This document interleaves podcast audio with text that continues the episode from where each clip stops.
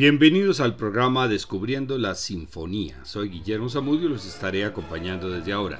Este es un programa de la emisora de la Universidad del Quindío, la UFM Estéreo.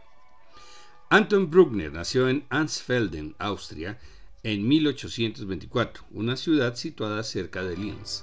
Su padre era maestro de escuela y esperaba que su hijo siguiera la tradición. Al morir su padre en 1837, es enviado a la abadía de San Florián, donde continuó, continuó sus estudios como cantor y aprendió las técnicas del órgano. En 1840 decide ser músico y se traslada a Linz. En 1845 gana un concurso de órgano y es aceptado como maestro, pero su ambición es llegar a Viena. En 1861 estudia en el Conservatorio de Viena. En el 63 asistió a la representación de Tannhauser de Wagner, que le impresionó profundamente, pero nunca se sintió atraído por la música para escena. Su maestro le hizo escuchar música sinfónica y le incitó a escribir música para orquesta. Tomando como base la música sacra católica de Austria, Bruckner construye un importante ciclo de sinfonías empleando un contrapunto aprendido en el órgano. Compone sinfonías románticas acondicionadas al barroco. Su estilo se encuentra dividido entre los progresistas, seguidores de Wagner, y los conservadores, seguidores de Brahms. Su afán de perfección y las críticas que recibe le hacen modificar sus obras una y otra vez, por lo cual aparecen múltiples versiones de una misma obra, siendo muy difícil apreciar cuál es la mejor lograda. Como provenía de un entorno campesino, tenía un fuerte acento provinciano que en Viena era menospreciado. Era una figura bastante solitaria y reticente a explicar o hablar de su música. Sin embargo, su perspectiva de la música era muy moderna para la época. Su música llena el espacio estilístico entre la música del romanticismo temprano y tardío, allanando el camino a figuras como Mahler y Sibelius. Puesto que sus sinfonías son bastante extensas, vamos a seleccionar algunos movimientos de las primeras en la versión de la Filarmónica de Viena dirigida por Herbert von Karajan. La Sinfonía número 1 en Do menor fue escrita entre 1865 y 66. Fue revisada en Linz en 1877 y nuevamente modificada en Viena en 1891. La versión que escucharemos es la primera de 1866.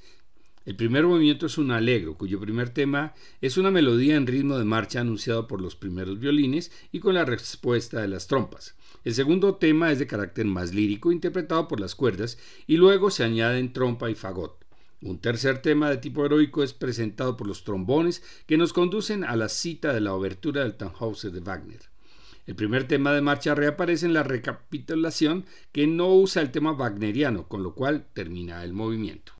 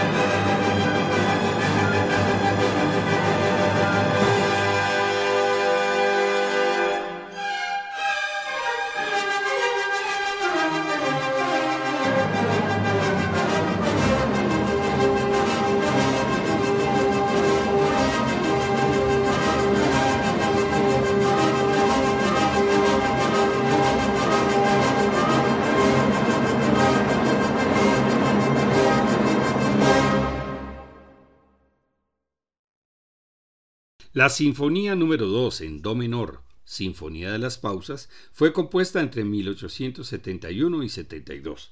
La primera revisión fue en 1873 y en 1876 Johann Herbeck realizó una serie de cambios en la partitura que fueron aprobados por Bruckner. Es notable el uso que hace de los silencios que separan no solo cada parte de los movimientos, sino que además señalan cada sección temática. Por eso los profesores de la Filarmónica de Viena lo bautizaron Sinfonía de las Pausas. El segundo movimiento es un andante, los primeros violines presentan un tema solemne descrito por el autor como un canto de acción de gracias. El segundo tema es presentado por el corno inglés. Las dos secciones se repiten de nuevo y luego aparece una cita del Benedictus de su misa en fa menor. El primer tema reaparece de un modo mucho más melódico, llevándonos a un clímax. La coda incluye un solo para flauta y violín, seguido de una parte muy difícil para la trompa que cierra el movimiento. Todos estos comentarios aparecen en La historia de la sinfonía, del catalán Francesc Serracanta y Giravent.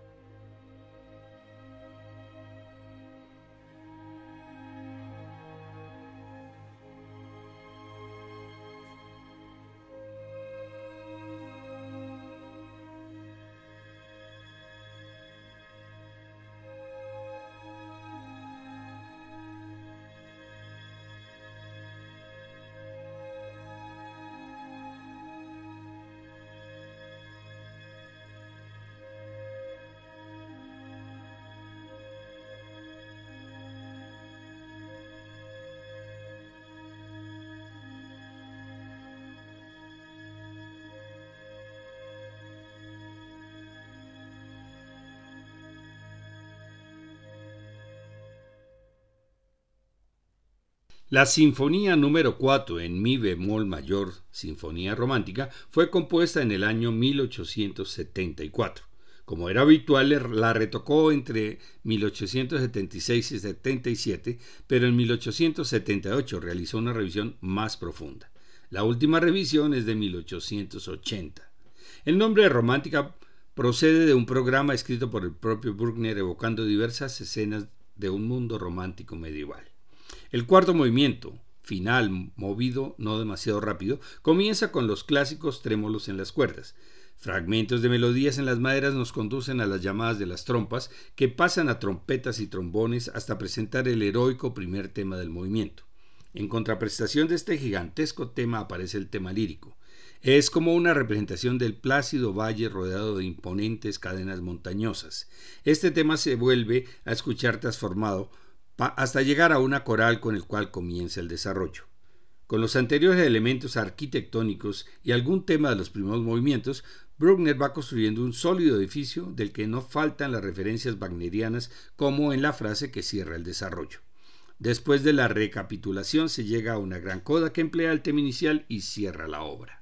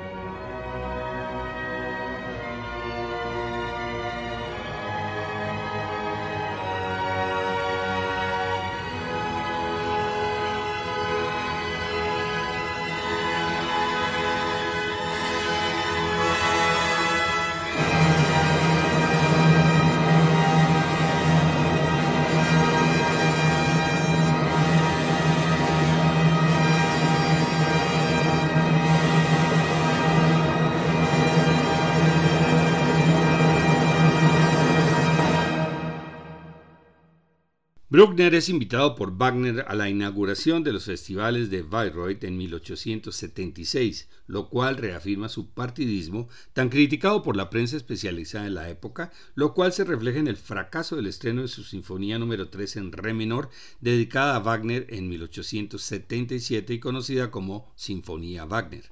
Realizó unas correcciones en la instrumentación en 1874 una nueva versión que terminó en 1878 y nuevamente la volvió a modificar en 1889.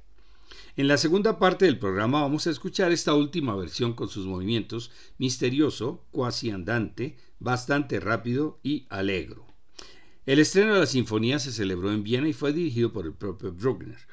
El concierto fue un desastre absoluto. Aunque era un director de coros decente, Bruckner era escasamente competente como director de orquesta. El público vienés, en principio poco afín a la obra de Bruckner, fue abandonando la sala mientras transcurría la presentación y solo unos pocos incondicionales acompañaron al maestro hasta el final, como el joven Gustav Mahler. La próxima semana continuaremos con sinfonías compuestas por Anton Bruckner. Les esperamos. Gracias por su audiencia, buenas noches y felices sueños.